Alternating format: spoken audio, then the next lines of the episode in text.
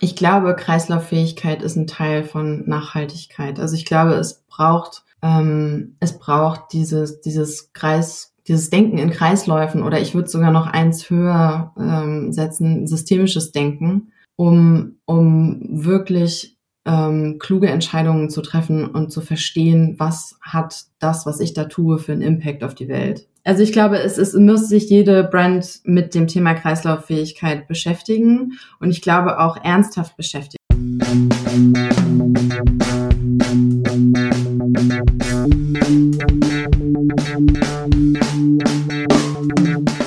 Moin und herzlich willkommen zu Fair Fashion Talk, deinem Podcast über faire und nachhaltige Mode. Ich bin Sabine Paulsen, deine Gastgeberin, und ich freue mich sehr, dass du bei diesem Podcast gelandet bist. Seit 2021 interviewe ich regelmäßig interessante Persönlichkeiten oder Organisationen aus dem Bereich Fair Fashion bzw. nachhaltige Mode. Es macht mir unheimlich viel Spaß, mein Wissen und meine Erfahrungen über mein Herzensthema mit dir zu teilen. Und vielleicht kann ich auch dich dadurch motivieren und dafür begeistern, diese wichtigen Themen in deinem Alltag mit einzubinden und zu berücksichtigen. Julia Klein beschäftigt sich schon sehr lange mit den Themen der Kreislaufwirtschaft und ist eine wirkliche Expertin. Sie möchte sich für eine bessere Modezukunft einsetzen und das erreicht sie, indem sie andere auf ihre Reise mitnimmt und dabei unterstützt, die Werte zu erkennen, die wichtig sind, um das System zu ändern. Ihre Vielseitigkeit als Coach, Speaker und Sustainable Fashion Trainer nutzt sie, um ganzheitliche Veränderungen umzusetzen und somit den Entwicklungsprozess Step für Step nachhaltig voranzubringen. Bleib einfach dran, wenn du dich von Julia inspirieren lassen möchtest. Hallo Julia, herzlich willkommen zu meinem Podcast Fair Fashion Talk. Schön, dass du die Zeit genommen hast. Danke, dass ich hier sein darf, Sabine. Ja, total gerne. Ich bin ja ganz, ganz gespannt äh, auf unser Gespräch. Und erstmal erzählst du aber einfach mal, wer du bist und was du so machst. Ja, also mein Name ist Julia Klein, ich bin 37. Ähm, ich bin ausgebildet als Modedesignerin und habe aber auch einen Master in Management. Ähm, bin nach dem Studium erstmal äh, an der Hochschule geblieben und habe dann den Weg in, in, die Industrie gefunden und war da fünf Jahre bei Jack Wolfskin, äh, also in der Outdoor ähm, was eine super tolle Erfahrung war nach, ich sag mal, äh, Praktika äh, in der Fashion vorher, die ich schon relativ schnell gemerkt habe, so von der Kultur her ist das einfach nicht mein, mein Zuhause. Genau, dann durfte ich da ganz, ganz viele Erfahrungen sammeln, ähm, bin dann äh, quasi in Elternzeit gegangen, war zwei Jahre in Elternzeit und habe die Zeit genutzt, um mich umzuorientieren. Ich habe meine Masterarbeit vor über zehn Jahren zum Thema Cradle to Cradle und Kreislaufwirtschaft schon geschrieben und ähm, wollte damals eigentlich in den Bereich auch schon rein, aber du kannst dir ja vorstellen, wie viele Jobs es, genau. es damals gab, ähm, nämlich gar keine. genau, und ähm, ja, dann habe ich die letzten zwei Jahre genutzt oder mittlerweile fast drei, um mich quasi in dieses Thema wieder zurück reinzuschrauben. Ähm, und bin jetzt selbstständige Sustainable Fashion Consultant und habe auch zusammen mit äh, meiner Kollegin Janka ein ganz tolles Format ins Leben gerufen, das heißt The Sustainable Crowd, wo wir einmal im Monat ähm, mit dem Format Peer Consulting quasi eine Stunde einen Remote Space aufmachen für alle Sustainability Professionals im, im Apparel- und Modebereich, ähm, wo im Prinzip ja die Teilnehmenden ihre eigenen Cases mitbringen können. Und dann werden die ähm, quasi mit der Schwarmintelligenz der Gruppe ähm, diskutiert. Und das ist eine mega tolle Methode, weil ja, weil es halt einfach so die, die Erfahrung von, von allen anzapft und ganz viele verschiedene Perspektiven auf ein Thema dabei rauskommen. Genau, und das ähm, wollen wir jetzt ausbauen. Ähm, aber dazu gerne später mehr. Mhm, total gerne. Und ja, ich wollte eigentlich heute auch daran teilnehmen. Ich habe es leider nicht geschafft. Äh, tut mir voll leid, aber es steht immer wieder in meinem Kalender drin und ähm, irgendwann schaffe ich es dann auch endlich. Deswegen machen wir das ja einmal im Monat. Das ist sehr gut. Genau. Dann warst du ja wirklich schon ein ziemlich früher Vogel mit äh, Cradle to Cradle und der Kreislaufwirtschaft. Ne? Also ähm, es schwirrt jetzt das Thema ja irgendwie so überall umher und ähm, genau, du bist aber auch bei äh, der Organisation Circular Future in Berlin tätig, ne? Kannst, oder? Ja. Ich, ich bin Teilnehmerin. Bin ah, okay. Mhm. Teilnehmerin bedeutet, dass du da dann auch irgendwelche Workshops machst oder? Genau, also das ähm, Circular Futures nennt, oder die nennen sich selber das Reallabor der Kreislaufwirtschaft mhm. Und äh, haben sich zum Ziel gesetzt, Deutschlands, äh, Deutschlands größtes Innovationsprogramm im, im Bereich Kreislaufwirtschaft zu werden. Und das ist im Prinzip sowas wie ein Startup Accelerator im Bereich Kreislaufwirtschaft. Ähm, okay. Und die Besonderheit ist, dass die über 100 Initiativen aufgenommen haben. Dieses Programm läuft über drei Jahre. Und die wollen quasi in diesem, in dieser Community sozusagen das Thema Kreislaufwirtschaft wirklich auf die Straße bringen und Leute, die an dem Thema arbeiten, miteinander vernetzen. Und ähm, die bieten verschiedene Angebote. Also äh, es gibt einen Community Call einmal im Monat, es gibt äh, verschiedene Mentorings und Coachings und einfach bestimmte Unterstützung, um quasi als Startup auf dem Weg durchzuhalten. ja, super. Ich meine, sowieso dann untereinander sich unterstützen oder helfen, das bringt ja dann auch viel, viel mehr, einfach die Synergien nutzen. Ne? Ähm, dann kannst du ja vielleicht aber trotzdem auch mal so einen kleinen Tipp geben, wenn jetzt ein Unternehmen mit kreislauffähigen Produkten anfangen möchte. Wo kann man da am besten ansetzen? Womit fängt man am besten an? Das ist äh, eine gute und eine große Frage. Ähm, ich baue tatsächlich gerade auch mit meiner Kollegin Janka ein Framework auf, ähm, weil wir der Meinung sind, dass, mh, mm, dass Nachhaltigkeit eigentlich mh, mm, oder dass Circularity ein Teil von Nachhaltigkeit ist und dass die Branche im Moment nichts mehr braucht als die Diskussion um den Begriff Nachhaltigkeit, weil es ist ja gerade ein Riesenthema, ähm, was ist eigentlich Greenwashing, welche Claims, also was dürfen wir bewerben. H&M wurde verklagt, Noröner wurde abge abgemahnt. Das ist ja gerade ein, ein Riesenthema in der Branche. Ähm, und ich glaube, also ich will jetzt das Fass auch nicht zu groß aufmachen. ich, ich, glaube, ähm, Circularity ist wichtig, aber es ist nur ein Teil von dieser großen, von dieser großen Veränderung, die wir da eigentlich brauchen. Ähm, und ja, wo können Brands anfangen? Also ich glaube, prinzipiell erstmal für sich das Thema Nachhaltigkeit und Circularity zu definieren, sich da auch reinzuarbeiten, zu verstehen, was das bedeutet, was bedeutet das vor allem im Textilbereich. Ähm, und, äh, und dann eine ordentliche Strategie aufzubauen und darauf zu setzen, dass sie langlebige Produkte auf den Markt bringen, weil das ist die Voraussetzung für eine, für eine Kreislauffähigkeit, sonst kann, kann das Ganze nicht funktionieren. Ähm, und sich aber auch über das Pro Produkt hinaus ähm, um, um diese ganzen Kaskaden der Infrastruktur zu kümmern. Wie können wir Repair-Service anbieten? Wie können wir äh, vielleicht ein Take-Back-System implementieren? Wie können wir mit unseren Kundinnen ähm, gut in die Kommunikation gehen und über zum Beispiel Maintenance Care oder aber auch kleine Reparatursachen ähm, sprechen, die, die die Kundinnen selber ausführen können sozusagen. Ne? Also. Mhm. Ja, super komplex, weiß ich auch. Und wir können heute auch nur so ein paar, glaube ich, so ein paar Fakten irgendwie anreißen und äh, ein bisschen besprechen, aber das ganze Thema werden wir auf jeden Fall nicht durchkriegen. Du hast eben auch schon wieder zwei wichtige Sachen halt gesagt, Reparaturservice, halt einfach auch ähm, dass man sowas dann auch anbietet. Da kommen wir vielleicht nachher auch lieber nochmal zu.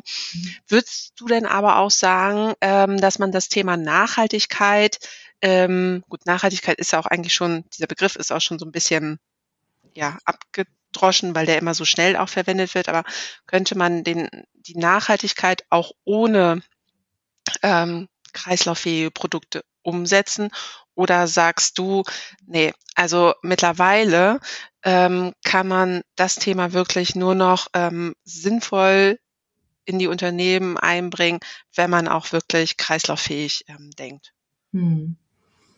Hm, ich glaube, Kreislauffähigkeit ist ein Teil von Nachhaltigkeit. Also ich glaube, es braucht, ähm, es braucht dieses, dieses Kreis, dieses Denken in Kreisläufen oder ich würde sogar noch eins höher ähm, setzen, systemisches Denken, um, um wirklich ähm, kluge Entscheidungen zu treffen und zu verstehen, was hat das, was ich da tue, für einen Impact auf die Welt. Ähm, Genau. Jetzt habe ich ein bisschen den Faden verloren. äh, Nachhaltigkeit nur mit Kreislauffähigkeit, ja, ja. oder? Genau. Ähm, ja, von daher glaube ich schon, ja. Also ich glaube, es, es muss sich jede Brand mit dem Thema Kreislauffähigkeit beschäftigen und ich glaube auch ernsthaft beschäftigen, weil was wir im Moment sehen, ist ja, dass, äh, dass die ganze Branche auf recyceltes Polyester ähm, setzt und glaubt, ähm, das wäre irgendwie so das, ja, so die, die, die Quick Fix für dieses große Problem, was wir haben. Und, und das wird dann oft auch irgendwie unter dem, unter dem Deckmantel Circularity verkauft.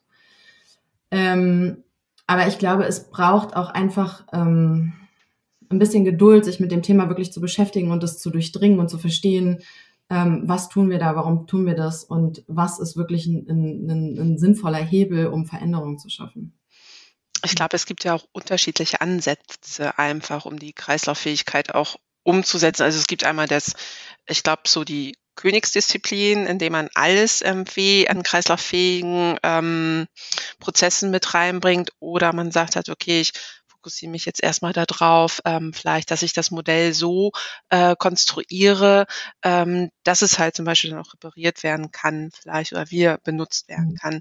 Kannst du jetzt auch noch mal ein bisschen erklären für die ZuhörerInnen, ähm, welche kreislauffähigen Modelle es dann gibt, damit, wo man sich, also im Bereich Textil, äh, in der Textilbranche, damit man sich das so ein bisschen vorstellen kann? Mhm. Ähm, also prinzipiell, ich wollte noch mal kurz anknüpfen zu dem, was mhm. du gesagt hast, ich glaube, das ist so der springende Punkt. Ähm, es kommt total darauf an, was habe ich für ein Produkt und was für einen Kunden bediene ich oder was für eine Kundin. Wenn ich jetzt zum Beispiel, ähm, weiß ich nicht, eine Outdoor-Shell, also eine Regenjacke habe, ähm, die ich nicht oft wasche, ähm, die, die aber über einen langen Zeitraum getragen wird, kann ich die vielleicht aus einem Monopolyester machen, was nachher recyclingfähig ist im Vergleich zu ähm, zu einer Unterwäsche oder einem Basic-Teil, was, wenn man nach Cradle to Cradle geht, weil es viel gewaschen wird und sich viel abnutzt im Laufe der Nutzungsphase, ähm, äh, Mikrofasern ähm, abgibt sozusagen und dann in den biologischen Kreislauf designt werden sollte. Du hattest ja vorhin in der, in der vorherigen Folge mit dem Steffen Otten, glaube ich, genau auch über gesprochen. Ne?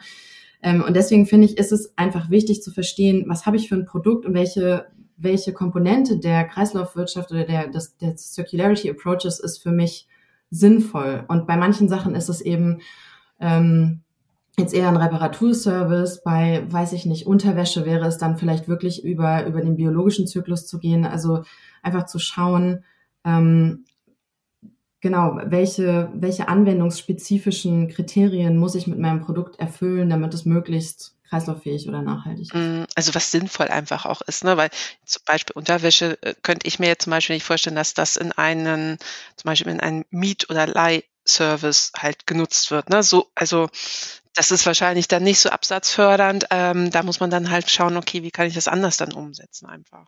Genau, also ich würde ja sagen, es gibt ja äh, in der Circular Economy diese, diese Kaskaden. Ähm, du fängst quasi an von Maintenance and Care, dann kommt ähm, äh, Repair, dann kommt Reuse und dann kommt eigentlich erst das Recycling. Und das sollten im Prinzip eigentlich auch die, die Priorisierung sein, nach welcher diese Maßnahmen eingesetzt werden, weil je höher du in diesen Kaskaden gehst, desto höher ist auch der Energieinput, den du wieder leisten musst. Also wenn du ein Fiber-to-Fiber-Recycling machst, musst du viel mehr Energie wieder reingeben in das Produkt, als wenn du zum Beispiel das Produkt nur in Anführungszeichen reparierst. Ähm, und Genau, das ist, das ist auf jeden Fall wichtig. Und natürlich würdest du, wenn du jetzt überlegst, du würdest zum Beispiel Produkte, die, ähm, die wirklich reparaturfähig sind, wie, weiß ich nicht, Jacken oder Schuhe oder ähm, ähm, ich weiß nicht, zum Beispiel auch ein Rucksack, könnte ich mir vorstellen, könnte man durchaus in den technischen Kreislauf rein designen, ähm, was aus einem Polyester besteht, was man nachher recyceln kann am Ende des Lebenszyklus, wenn es lange genutzt wurde.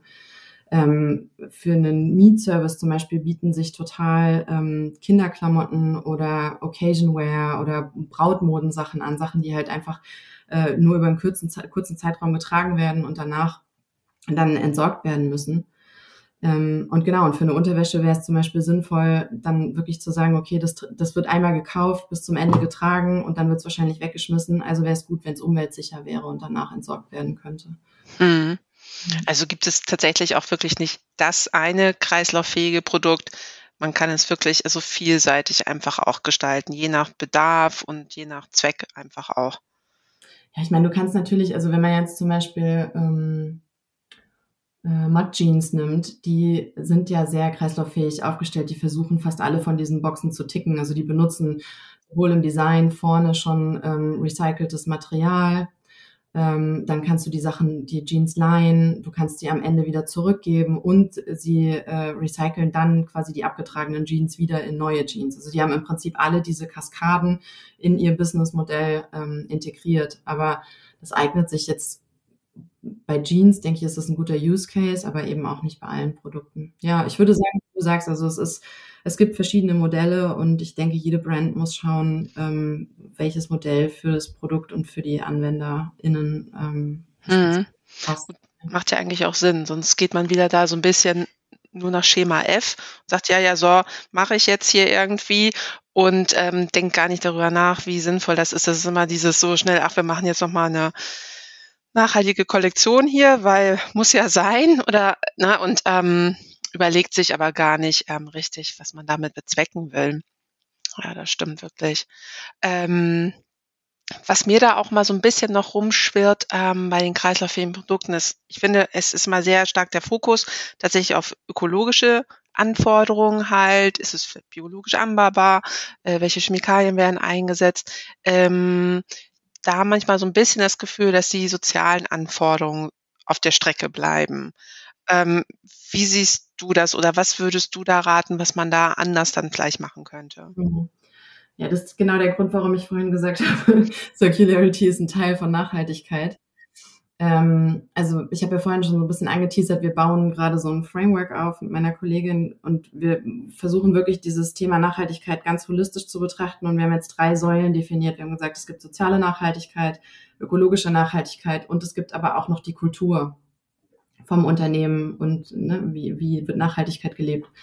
Und ähm, natürlich ist Circularity in erster Linie eine, eine Lösung für das Problem der Ressourceneffizienz. Also äh, Circularity macht ja nichts anderes als ähm, die, die Wertgewinnung vom, von der Ressourcenextraktion zu entkoppeln. Also ich brauche nicht mehr so viele ähm, äh, Virgin Materials wie, ähm, wie wenn ich quasi äh, neue Materialien einsetze. Also genau.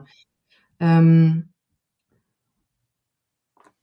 deswegen würde ich jetzt also in dem, in dem Aspekt Circularity oder Circular Economy kommt jetzt diese, diese soziale Komponente nicht so vor. Es gibt irgendwie noch ein Konzept, was, was das mit einschließt. Das nennt sich dann Circular Society. Da bin ich aber ehrlich gesagt auch nicht so firm drin. Ähm, trotzdem würde ich sagen, ähm, natürlich ist es wichtig, neben diesem, dieser ökologischen Nachhaltigkeit eben auch die soziale Komponente anzuschauen. Und da ist einfach der größte Hebel, ja, faire Löhne zu zahlen. Hm. Ja, okay. Gut, das, das ist nochmal wahrscheinlich dann wieder ein anderer Knackpunkt, nämlich, ja, das ist ja auch so ein ewiges Thema, über das diskutiert wird. Ähm, ist es nur, aber sind das nur die fairen Löhne? Es sind ja dann eigentlich auch ähm, die ganzen Standards, sag ich mal, drumherum, also ähm, Gesundheitsanforderungen, Sicherheitsanforderungen, die müssen da ja auch irgendwie mit damit abgedeckt und überprüft werden. Ne? Also wahrscheinlich kommt man dann da gar nicht drum herum, da sich dann noch eine, ja weiß nicht, zusätzliche Zertifizierung, zusätzliches Audit dann halt noch ähm, mit einzubringen, damit man da wenigstens auf der sicheren Seite dann auch ist. Ne? Hm. Und was würdest du ähm, sagen Richtung Transparenz? Das ist ja auch immer so ein nettes Thema. Es ist auch super wichtig. Ähm, wie siehst du das bei den kreislauffähigen Produkten? Wahrscheinlich, da kannst du es schon gar nicht mehr ohne die komplette Transparenz der Lieferkette hinkriegen, weil du natürlich wissen musst, was ist in meinem Produkt drin und wer macht da gerade irgendwie oder wer liefert welchen Teil oder welchen Prozess mit dazu. Hm. Ja, also die größte Herausforderung gerade in dem Bereich ist ja, dass, im, also wir haben ja in Deutschland eine super gute Sammelstruktur. Ne? Wir haben eine der höchsten Sammelquoten in ganz Europa. Das Problem ist aber, dass wir quasi ab dem Moment, wo die Sachen abgegeben wurden und dann bei zum Beispiel beim Textilverwerter oder zum Beispiel auch beim Sammler bei den karitativen ähm, Einrichtungen liegt, dass oft die Etiketten rausgeschnitten sind und man überhaupt nicht mehr erkennen kann, welches Material ist eigentlich in dem Produkt. Es gibt Technologien wie Infrarotspektroskopie, die sowas quasi abbilden können und scannen und sagen, äh, da ist jetzt so und so viel Prozent von dem Material und von dem drin. Die sind, soweit ich weiß, aber noch nicht richtig marktreif. Ähm, und es gibt ja andere Lösungen, um dieses Problem irgendwie zu lösen, wie den, diesen Digital Passport, also diese äh, Produkt-ID als ähm, ähm, na, wie heißt es nochmal? äh, als QR-Code meinst, oder? Entweder QR-Code oder RFID-Chip, genau. Mhm.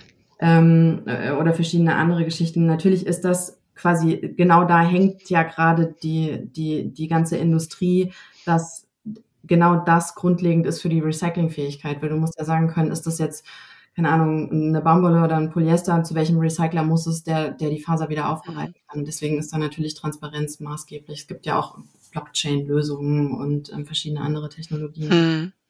Aber da ist ja auch immer noch, also Richtung Materialien, weil du vorhin auch den Begriff schon Monoqualität ja erwähnt hattest, da haben wir ja auch immer noch das Problem, wenn wir halt Mischgewebe äh, haben, dass die Technologie immer noch nicht ganz so weit ist, diese Materialien wirklich dann zu recyceln und aufzudröseln. Also irgendwas hatte ich neulich mal wieder gelesen, ähm, dass schon wieder neue Versuche gestartet sind, dass ein, ich weiß aber nicht mehr den Namen vom Unternehmen. Also ähm, es wird weiter geforscht, aber zu 100 Prozent haben wir da noch nicht die perfekte Lösung, um solche Qualitäten dann auch recyceln zu können. Das du da schon einen anderen Informationsstand vielleicht? Nee, ich habe da einen ziemlich ähnlichen Informations, äh, Informationsstand wie du. Also es gibt ja immer wieder neue Lösungen und ich glaube, es gibt auch Technologien oder chemische Verfahren, wie dann ähm, natürliche Bestandteile aus so Mischgeweben rausgetrennt werden können. Aber das ist halt alles noch nicht, noch nicht marktreif und auch noch nicht, ähm, ich sag mal, finanziell so im Rahmen, als dass man das großflächig einsetzen könnte. Ich weiß, dass es in der Automobilindustrie gibt jetzt eine, eine Technologie, die haben im Prinzip Reiswaren, also, also Mischgewebe einfach zerrissen und zu einem neuen Garn ausgesponnen. Das ist sogar mittlerweile so weit, dass es, glaube ich, im Auto sogar eingesetzt werden kann. Also das besteht die, die Abriebstests und Stresstests und Belastungen und so weiter. Aber das ist halt natürlich dann immer irgendwie ein gemischtes Grau. Was ja, ja. im Automobil jetzt, glaube ich, nicht so, nicht, so, nicht so problematisch ist, aber halt im, im, in der Bekleidung wäre das halt eine andere Nummer. Mhm.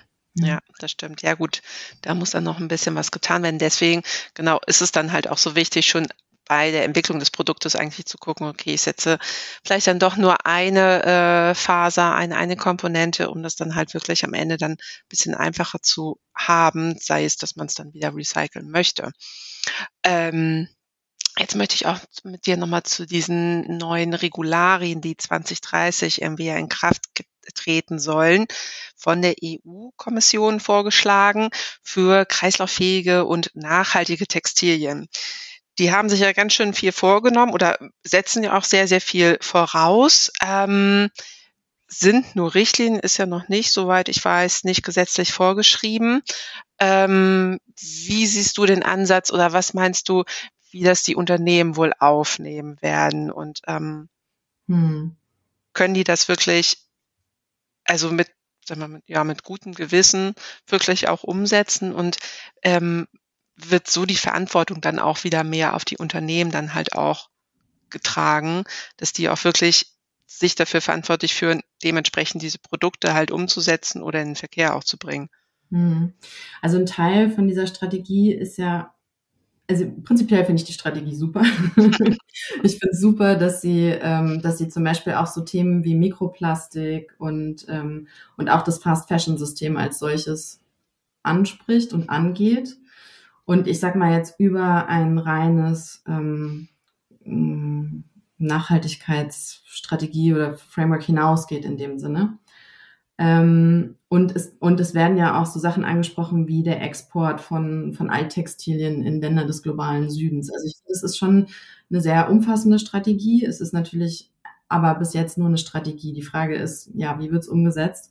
Was ich aber auch nochmal ganz, ganz wichtig finde, ist, ähm, es ist dort äh, die Sprache von einem EPR, also einem Extended Producer Responsibility ähm, Legislation Framework. Also das bedeutet, dass im Prinzip ähm, Firmen dafür in Verantwortung genommen werden, das gibt es in Frankreich schon, ähm, für die Entsorgung des Mülls, der am Ende des Lebenszykluses von dem Produkt entsteht, Verantwortung zu tragen. Und das ähm, ist natürlich, ich sag mal, ein, ähm, ein echtes Brett für die Unternehmen, aber ich glaube, das kann dann wirklich sehr wirkungsvoller Hebel sein, um, um, ja, um da ganz schnell Veränderungen zu schaffen. Ich habe vorhin nochmal nachgelesen.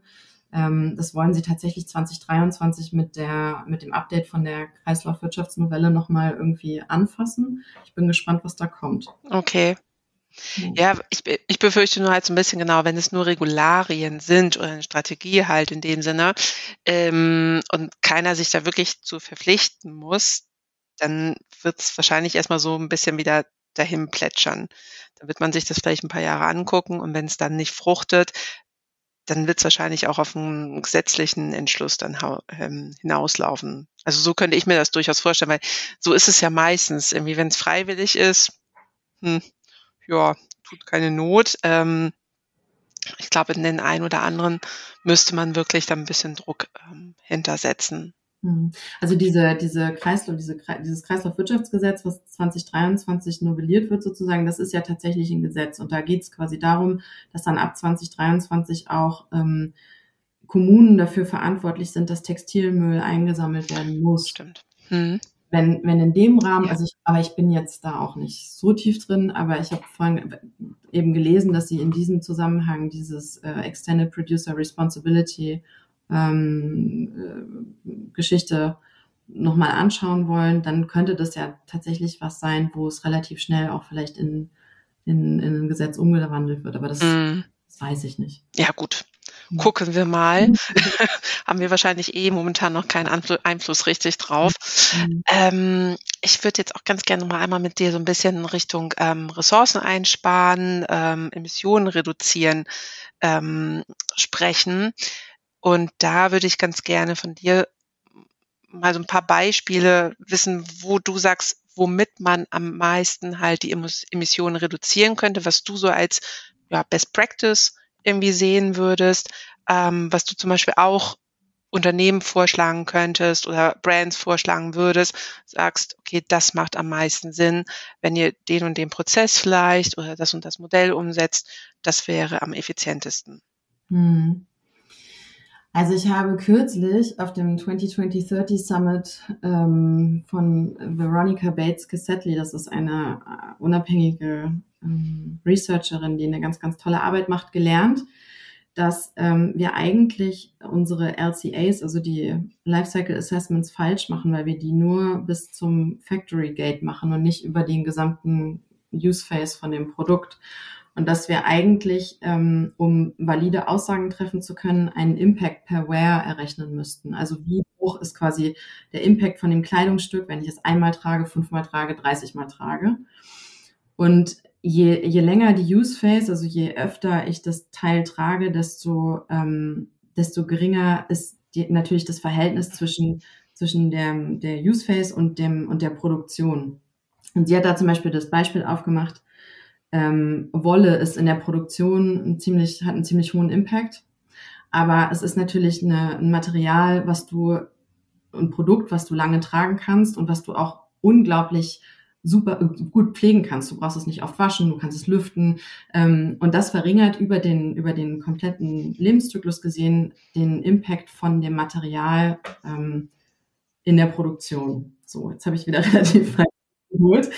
Ähm, und ich glaube, es ist, es ist wichtig, dass wir, dass wir nochmal angucken, was vergleichen wir eigentlich miteinander. Und äh, im Großen und Ganzen kann man natürlich sagen, je länger der, der, das Leben von diesem Kleidungsstück und je öfter das getragen wird, desto geringer ist der Impact. Das heißt, wir sollten versuchen, mit allen Maßnahmen, die wir haben, das Leben von dem Kleidungsstück irgendwie zu verlängern und, ähm, und den, auch das, das, ich sag mal, das Waschverhalten zu verringern.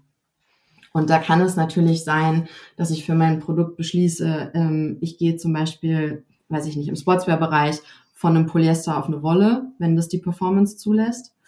Ähm, es kann aber auch sein, ich biete einen Repair-Service an oder ich, ich mache einen Leih-Service, weil ich eben Kinderklamotten anbiete. Also das ist, weißt du, es ist so ein bisschen so, wie, wie wir es vorhin schon gesagt haben, es gibt keine äh, One-Size-Fits-All, die eine Solution und du hast alles richtig gemacht, sondern ähm, wir leben in einer komplexen Welt. Gerade die Textilindustrie ist so eine wahnsinnig komplexe, gescatterte Industrie ähm, mit, einer, mit riesigen, verzweigten Lieferketten. Wir können nicht davon ausgehen, dass es diese eine Lösung gibt und damit haben wir irgendwie die Box getickt und sind fein raus. Das, äh, nee. Nee, da muss bisschen Gehirnschmalz dann irgendwie angewendet werden. Ähm, aber stimmt, genau, ist eigentlich genau das gleiche Prinzip, was wir vorhin schon hatten mit kreislauffähigem Produkt. Man muss sich nicht nur einfach irgendwas entwickeln, weil man jetzt gerade da irgendwie Lust und Laune zu hat, sondern sich wirklich halt überlegen, äh, wozu man es entwickelt, für welchen Zweck, für welche Zielgruppe vielleicht auch, also genau, um dann halt diesen langlebigen Nutzen dann wirklich von dem Artikel zu bekommen. Und das mit dem Waschen beziehungsweise Pflegen, ich finde, das wird auch immer ein wichtigeres Thema, dass man halt wirklich auch mal darauf achtet, genau nicht immer nur waschen, sondern vielleicht einfach nur mal auslüften oder hatten wir auch gerade am Wochenende das Thema genau Jeanshosen in die äh, Tiefkühltruhe äh, irgendwie wieder tun oder sowas. Ne? Also dass man da halt einfach mal schaut, ähm, nicht bei jedem kleinen Tragen irgendwie das gleiche in die Waschmaschine stopfen oder genau reparieren halt irgendwie und nicht gleich irgendwie wegschmeißen. Also ich glaube, ähm, da wird sich auch noch super viel tun. Und da kommt man dann eigentlich ja wieder auch so ein bisschen auf den nachhaltigen Konsum oder aufs nachhaltige Konsumverhalten, so dass man auch wirklich guckt, okay, was kaufe ich mir hier? Ist das jetzt hier, wie Greenpeace ja mal so schön sagt, ähm, der SUV ähm, hier unter den ähm, ist der pa ist das Partytop, der SUV unter den äh, Fast Fashion Artikeln, das Partytop trägt man 1,2 Mal oder so mhm. und dann äh, wird es schon wieder entsorgt ähm, dass man sowas dann halt zum Beispiel irgendwie sich eher ausleiht oder untereinander tauscht einfach. Und ähm, ich glaube, also dieses äh, bewusste oder und nachhaltige Kaufen, Einkaufen, das macht halt auch, finde ich, einfach super viel aus. Du hast wahrscheinlich schon, wenn du schon vor zehn Jahren dich mit Quelle und kreislauffähigen Produkten beschäftigt hast, hast du damals wahrscheinlich schon nachhaltig konsumiert und schon Nee, okay. Nee, Julia schüttelt den Kopf, alles klar. Okay. Ähm, alles klar. Also hat sich bei mir hat sich das tatsächlich auch erst so in den letzten Jahren anders entwickelt. Ähm, aber ist ja schön, dass man sich da immer wieder weiterentwickelt. Aber wahrscheinlich jetzt bei dir guckst du irgendwie auch nach Zertifizierung oder was ist für dich so ein bisschen ausschlaggebend, wenn du mal sagst, okay, jetzt ich weiß nicht, ich brauche jetzt mal was. Oh, gut, du hast jetzt auch noch einen Sohn, ähm, da ist das dann ja auch nochmal wieder ganz anders, das Einkaufsverhalten. Du meinst für mich als Konsumentin jetzt? Genau, also als Privatperson. So hm. einfach mal so. Also ich muss sagen, ich habe ziemlich lange noch Fast Fashion geshoppt. ähm, weil, ja, weil ich einfach, weil ich, weil das einfach mein Mittel des Ausdrucks immer war. Ich, das ist der Grund, warum ich Mode studiert habe, weil ich Klamotten toll finde. Ähm, also ich habe wesentlich früher angefangen, mich mit dem Thema zu beschäftigen, als ich, dass ich tatsächlich aufgehört habe, Fast Fashion selber einzukaufen. Ähm, und ich habe dann, ich würde sagen, so vor, oh, keine Ahnung, fünf, sechs Jahren habe ich angefangen, ähm, einfach hauptsächlich Secondhand zu kaufen, weil ich mir dachte, okay, dann wurde wenigstens das Produkt für mich nicht mehr hergestellt. Und ich sneake mich so ein bisschen aus dem System als Konsumentin und das muss ich sagen, funktioniert total gut. Ähm, und ich habe auch schon öfter gehört, dass es bestimmte NGOs gibt, die zum Beispiel empfehlen, man soll erstmal ein Jahr lang keine Neuware mehr kaufen, so ein bisschen als ähm, Retail Therapy, also einfach um, um von diesem Fast Fashion Konsumverhalten runterzukommen. Ähm, und dann im Laufe der Zeit, muss ich sagen, habe ich einfach angefangen, viel, viel weniger zu kaufen. Also jetzt auch in der Pandemie ich habe hier das Gefühl, ich habe die letzten drei Jahre in Jogginghosen verbracht. Wie der Rest äh, der Bevölkerung wahrscheinlich auch. Also. Dazu kommt, ich habe ein kleines Kind, das heißt, die, die Kleidung, die ich vorher im Beruf getragen habe, kann ich in meinem Alltag auch gar nicht mehr tragen. Ich komme äh, in erster Linie irgendwie mit zwei Paar Jeans und, und drei Pullis irgendwie so durch meinen Alltag. Und ähm, ich habe jetzt auch wirklich angefangen, wenn ich, wenn ich Events habe oder so oder irgendwelche Sachen ähm, beruflich, wo ich besser angezogen sein muss, es gibt natürlich noch ein paar Sachen aus der alten Zeit, wobei die mir auch teilweise nicht mehr passen, dann leihe ich mir Sachen aus. Also es gibt ja tolle, ähm, tolle Startups. Ich finde jetzt zum Beispiel Unown. Ich weiß nicht, ob ich mhm. Werbung machen darf in deinem Podcast. Ja, Völlig. Klar. Werde ich dann auch gleich in den Shownotes nachher verlinken. also kein Ding. Ähm, ist für mich toll, weil die mittlerweile auch größere Größen haben, auch natürlich nur bis zu einer bestimmten Grenze, aber ähm, da gibt es zumindest eine, eine XXL oder eine 44, was ich eben brauche, was ja zum Beispiel in der nachhaltigen Mode ähm, auch echt ein Problem ist, weil du weil es ganz oft keine, keine Size Inclusivity gibt und du als Mensch, der vielleicht irgendwie, also bei mir ist es jetzt, ich bin immer so im Randgrößenbereich zur Normgröße, ähm, aber da, also du findest ja schon fast mit einer 42 nichts mehr oft bei den Sustainable Brands. Ja, absolut. Das ist immer noch so eine Nische in der etwas größer werdenden Nische. So, ja, mh, genau. Absolut. Okay, aber so Zertifikate und Siegel, ähm, das ist ja auch mal so ein beliebtes Thema, äh, worüber man halt eigentlich spricht, wo, wo halt KonsumentInnen halt ähm, versuchen, sich ja so ein bisschen nach zu orientieren, wenn sie sonst nicht so wissen, okay, welche nachhaltige Richtung soll ich denn jetzt gehen? Das ist bei dir jetzt gar nicht eigentlich so dann ähm, ausschlaggebend gewesen. Mm, doch schon. Also wenn ich neu einkaufe, dann kaufe ich schon bei nachhaltigen Labels und dann schaue ich auch, ist das jetzt eine Bio-Baumwolle oder was ist das für ein Material? Ich versuche persönlich eigentlich so gut wie komplett auf Polyester zu verzichten, wenn ich neu kaufe. Ähm ja, aber ich glaube im Grunde, also diese Zertifikate, sie sind wichtig, weil am Ende ist es ist ein Kommunikationstool. Aber wenn man jetzt schaut, was gerade in der Industrie passiert, nämlich dass zum Beispiel der HIC-Index massiv in die Kritik gerät, dann ist halt auch da die Frage, inwiefern kann man denn auf diese Zertifikate und Standards überhaupt vertrauen? Und für mich persönlich als Konsumentin muss ich sagen, ich, ich gucke eher mittlerweile, ist es eine Brand, wie spricht die, wie kommuniziert die? Wie offen, wie ehrlich ist die? Ist das eine kleine Brand oder ist das ein Riesenunternehmen? Wen unterstütze ich mit meinem Geld? Ähm, und ich versuche dann, ja, halt einfach Brands zu unterstützen, die vielleicht neuer Markt sind, wo ich weiß, die sind, weiß ich nicht, Frauen geführt oder vielleicht auch irgendwie BIPOC geführt oder einfach Menschen, wo ich das Gefühl habe, da möchte ich mein Geld hingeben. Und das ist ja. für mich persönlich mehr wert als ein Siegel oder ein Zertifikat. Hm. Ja, ich finde auch den persönlichen Austausch, den man haben kann so einem Brand, ähm, finde ich auch wichtiger, weil da kriegst du ja manchmal noch viel, viel mehr Input als über so ein Siegel dann einfach. Ne? Und was du schon sagst, es wird leider auch manchmal ähm, ausgenutzt von anderen, die es halt gar nicht so äh, erfolgreich umsetzen und ähm, das dann wirklich für die EndverbraucherInnen dann auch ein bisschen schwierig, muss ich auch sagen. Julia, wir haben jetzt schon, nee, Quatsch, wir kommen jetzt schon zu meiner letzten Frage. Und zwar möchte ich jetzt eigentlich nur von dir nochmal so ein bisschen wissen, was du so für dich so planst, was du äh, zukünftig noch so machst, weil du machst ja auch wirklich super viele Projekte. Ähm, aber was du jetzt noch so in der Schublade hast, außer der Sustainable Crowd, da wolltest du ja sonst auch noch mal kurz von erzählen. Ähm, und was du sonst vielleicht noch so planst im nächsten Jahr, das dieses Jahr ist auch schon wieder fast rum. Also von daher können wir schon vom nächsten Jahr wieder reden. Genau. Also dieses Jahr ähm, steht als nächstes auf dem Programm neben ein paar spannenden Aufträgen ähm, die Konferenz von Fashion Changers. Mm, stimmt. tatsächlich mit zwei Slots als Speakerin dabei. Ähm, einmal äh, ein Streitgespräch zum Thema Recycling. Da freue ich mich. Mm. ja. Und, ähm, und das andere ist ein Workshop zu dem Tool, was ich, oder diesem Framework, was ich vorhin schon, äh, schon angesprochen hatte, wo wir quasi, also der Workshop wird heißen, ähm, äh, wie regenerativ ist deine Brand? Und ähm, wir haben im Prinzip wie so eine Matrix aufgebaut, wo wir diese drei Bereiche beleuchten und dann mit Fragen äh, die Brands da durchguiden und äh, und dann zeigen, wo sind die größten Potenziale und wo sind vielleicht auch die größten Herausforderungen. Es ist im Prinzip ein, ein, Assessment und dann nachher kann es auch zur Strategieentwicklung mhm. dienen. Und das machen wir in einem Workshop mit Fashion Changers und das wollen wir dann quasi auch ausrollen als, als Workshop und als tatsächliche Beratungsdienstleistung.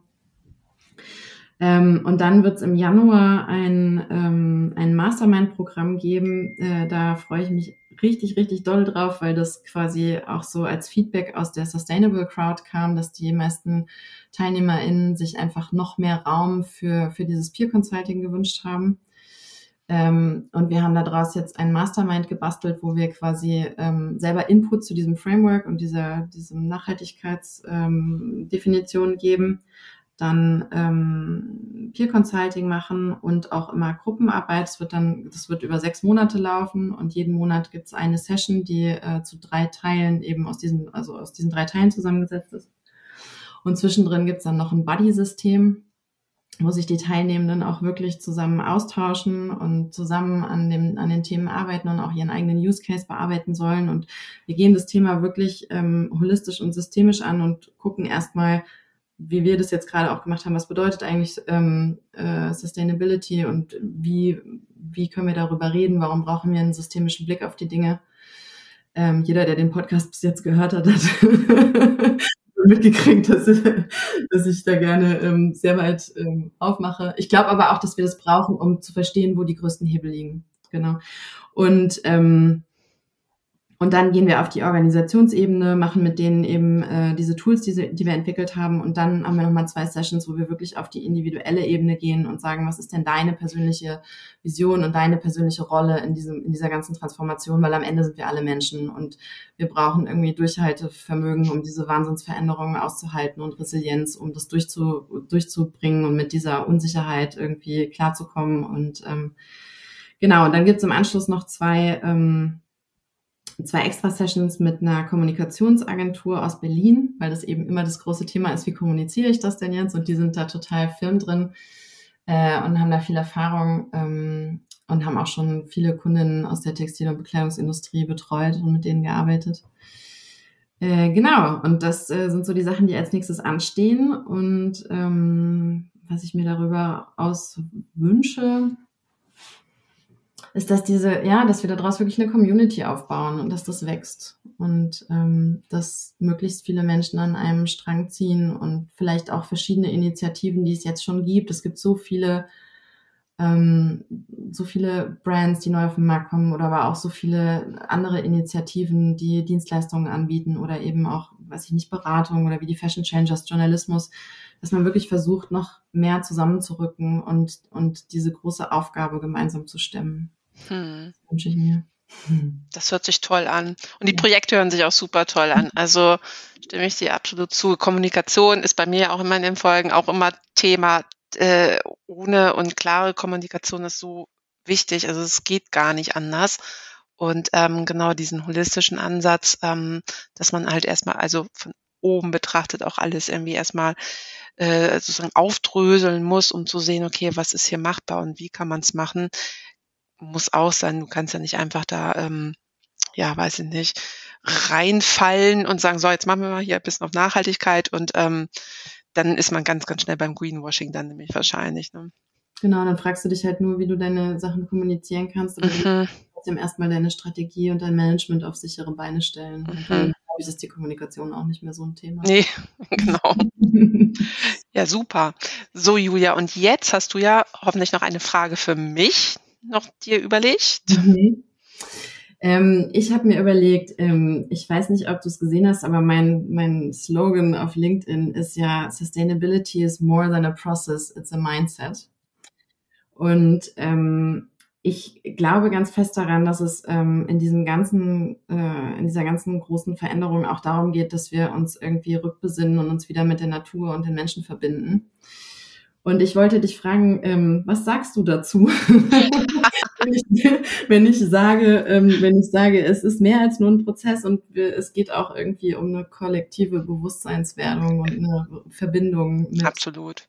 Also stimme ich dir voll und ganz zu. Ähm, ohne das geht es nicht. Eigentlich ist es das auch, was wir eben schon sagten, dass ihr halt ja auch zum Beispiel alles dann einfach von oben erstmal betrachtet und okay, die Prozesse verändert. Aber wenn die Person an sich das nicht versteht, äh, warum man jetzt da irgendwie was verändert ähm, und anders machen muss, ähm, dann kannst du es, finde ich, auch nicht zielführend umsetzen. Das funktioniert einfach nicht. Und äh, was ja auch ganz, ganz eindeutig, also es muss ja auch vom Management einfach getragen werden. Also wenn es nicht der, wie heißt es immer, der Kopf stinkt, äh, nee, der Fisch fängt am Kopf zu stinken oder so, ne?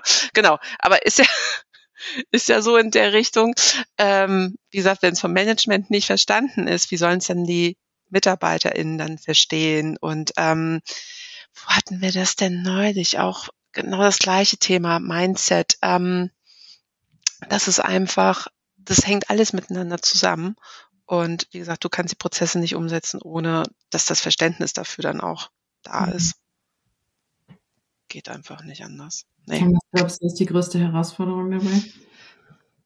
Äh, das Verständnis dafür zu bekommen.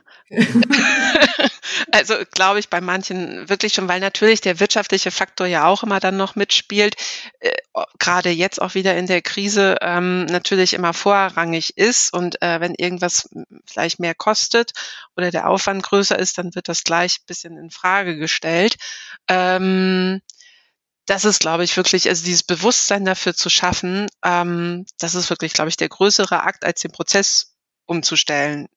Das, denke ich, geht auf jeden Fall schneller, als ähm, wirklich das ähm, Verständnis bei den ähm, Personen dann auch zu erlangen. Also das ist ein also merken wir ja auch zum Beispiel bei mir im Unternehmen, wenn wir halt so Schulungen und sowas machen, ähm, oder ich hatte es auch irgendwann mal auch gehört, es reicht halt nicht, dass du es einmal erklärst. Du musst es halt immer wieder und immer kontinuierlich, vielleicht in einer anderen Art und Weise mal erklären, ähm, weil wir befinden uns in dieser Blase und beschäftigen uns da immer täglich mit, aber Außenstehende, die vielleicht dann noch nicht so involviert sind, ähm, dem muss man halt immer wieder vortragen, immer wieder erklären und ähm, dieses Ding halt auch, solange es nicht, oder solange es vor der Haustür nicht irgendwie passiert, dann ist es sowieso nicht relevant oder ähm, dann ist es nicht zum Greifen nah. Also ähm, da ist das Bewusstsein dann einfach noch unterschwellig und ähm, ich glaube, da muss man immer so ein bisschen, nicht Fingerpointen, aber immer mal so ein bisschen drauf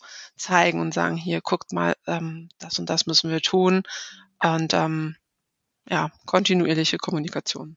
Hm. Wobei ich finde ja eigentlich, frage mich immer, also was muss denn noch, also ich meine, es wird noch mehr passieren, aber was muss denn noch passieren, damit wir, also ich finde, das findet vor unserer Haustür statt. Wenn ich mir angeschaut habe im Sommer, wie, wie die Gärten aussahen, wie die Bäume sterben, wie der, wie der Wald aussieht, das, äh, das ist hier. Ja. Hast, hast du recht, es kommt näher, so langsam klackert es dann auch irgendwie im, im, ähm, also im Gehirn, im Mindset. Ähm, aber ich glaube, trotzdem wird es dann immer noch wieder dauern. Also ähm, wir hatten auch schon vor ein paar Jahren, hatten wir eigentlich auch schon, haben wir auch schon die Klimakrise gehabt. Zwar ein bisschen abgeschwächt, ähm, aber der Mensch an sich ist ja auch gerne ein Verdränger und ähm, äh, es muss wahrscheinlich dann noch ein bisschen stärker auf ihn eintreffen, bevor es dann wirklich ähm, Klick macht. Ähm, von daher glaube ich immer weiter oder immer wieder informieren, ähm, nicht belehren, aber immer auf dem Laufenden halten und ähm, ja, darauf stoßen. Hm. Ja, und ich glaube auch den Zusammenhang darstellen zwischen, mhm. hey, unser Konsumverhalten hat einen direkten, direkten ja. Zusammenhang mit dem, was hier in unseren Wäldern passiert. Genau, absolut. Ja. Okay. Alles klar, Julia. Dann bedanke ich mich ganz herzlich bei dir für deine Zeit. Ähm, wünsche noch einen schönen Abend und ähm, ja, vielleicht machen wir mal noch mal zum anderen Thema irgendwann eine andere Folge. Sehr, sehr gerne. Vielen Dank, dass ich, äh, dass du mir den Raum hier gegeben hast und danke für das schöne Gespräch. Alles klar. Bis dann erstmal. Mhm. Tschüss. Das war Fair Fashion Talk, der Podcast rund um das Thema nachhaltige Mode. Sustainability is more than a process, it's a mindset. Da stimme ich Julia absolut zu. Wenn nur die Prozesse geändert werden, aber sich der Verstand und das Bewusstsein nicht ändert, hat man absolut nichts gewonnen. Das eine geht ohne das andere nicht wenn man etwas wirklich erreichen und verändern möchte. Wenn dir diese Folge gefallen und dich inspiriert hat, dann freue ich mich, wenn du Fair Fashion Talk abonnierst, eine Bewertung hinterlässt und ihn in deinem Netzwerk teilst. Weitere Informationen findest du in den Shownotes und auf www.fairfashiontalk.de. Gerne kannst du mir auch deine Fragen und Anregungen zusenden. Ich freue mich über jede Art von Feedback. Und auf jeden Fall freue ich mich, wenn du bei der nächsten Folge wieder dabei bist.